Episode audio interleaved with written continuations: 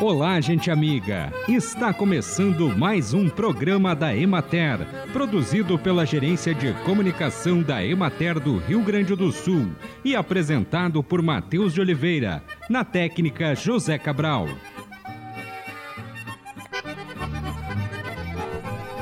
É possível reduzir o risco de câncer de mama as recomendações do Instituto Nacional do Câncer são manter o peso corporal adequado, praticar atividade física e evitar o consumo de bebidas alcoólicas, atitudes que ajudam a reduzir o risco de câncer de mama. A amamentação também é considerada um fator protetor.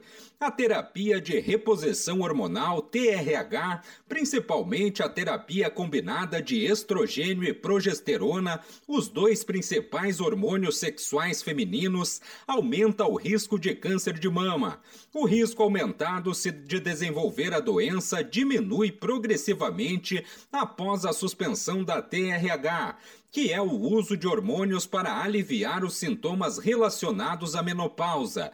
São sinais e sintomas do câncer de mama o caroço endurecido, fixo e geralmente indolor, que é a principal manifestação da doença, estando presente em mais de 90% dos casos alterações do bico do peito, o mamilo, pequenos nódulos na região embaixo dos braços ou do pescoço, saída espontânea de líquido de um dos mamilos e pele da mama avermelhada, retraída ou parecida com casca de laranja.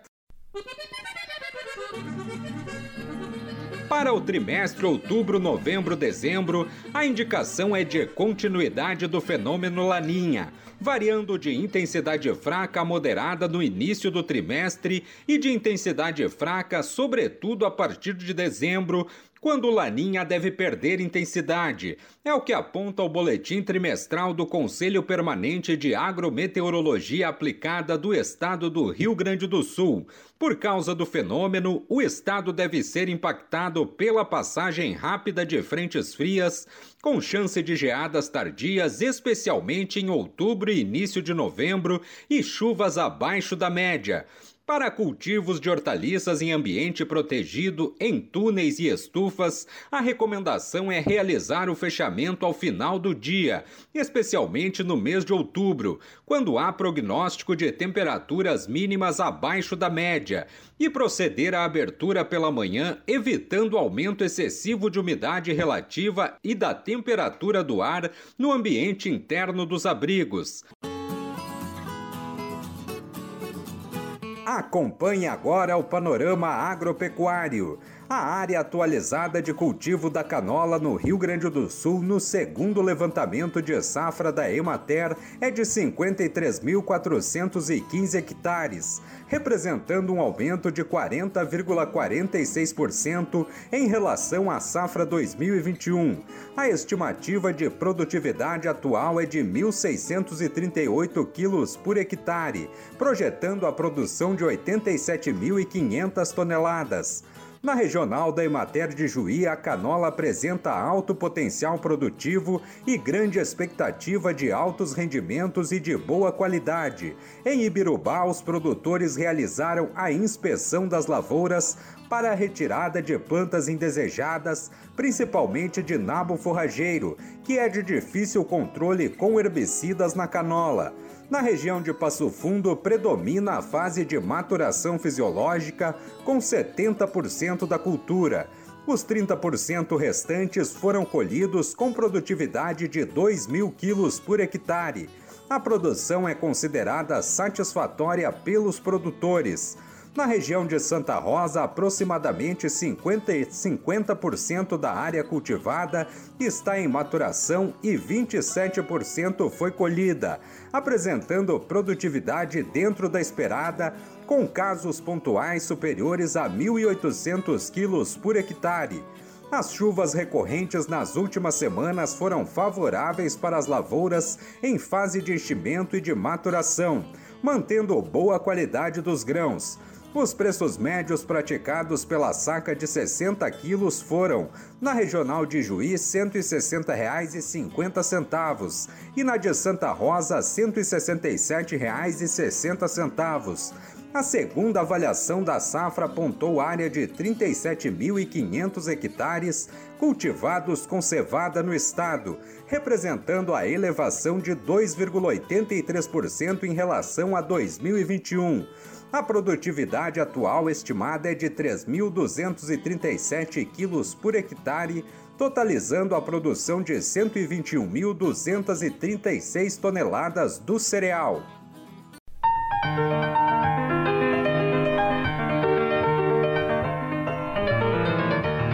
Programa de hoje, a repórter Raquel Aguiar entrevista a nutricionista oncológica Beatriz Moser, que é voluntária técnica no IMAMA desde 2007 e fala sobre a influência da alimentação na prevenção e no processo de cura do câncer de mama. Agora, em outubro rosa, a gente fala muito em câncer de mama, é o momento de se fazer um alerta para a população, né?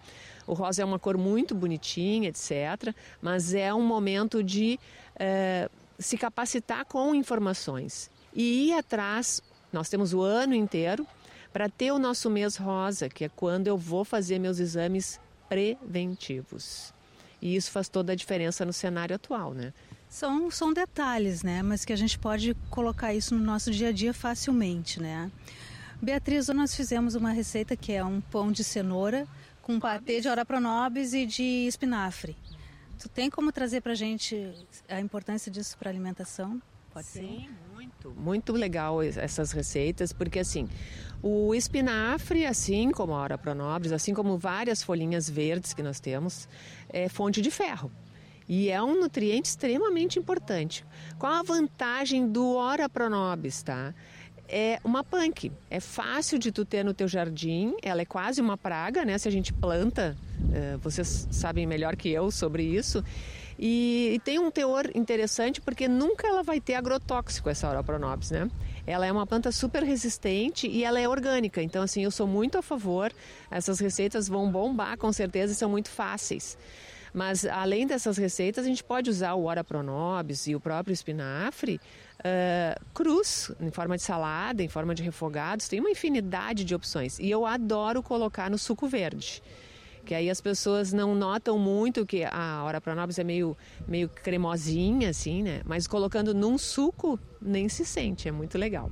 Ok, obrigada Beatriz. Teria mais alguma dica, alguma informação que tu gostaria de aproveitar esse nosso espaço, que é para o agricultor familiar? É, eu quero aproveitar então, já que é outubro, né, e dizer que infelizmente a gente tem diagnosticado mais de 70% dos casos de câncer avançados. Isso é muita gente, isso aumenta a mortalidade. E o câncer de mama é uma doença que não precisa matar ninguém, porque a mama é uma glândula externa.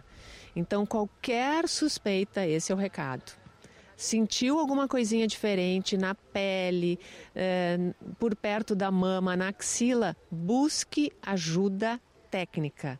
Não espere, não espere, e porque existem sete leis que nos amparam principalmente as mulheres a partir dos 40 anos e principalmente mulheres em geral, porque a gente está tendo câncer de mama antes dos 20 anos de idade. Eu tenho pacientes com menos de 20 anos. Acompanhamos a entrevista da jornalista Raquel Aguiar com a nutricionista oncológica Beatriz Moser.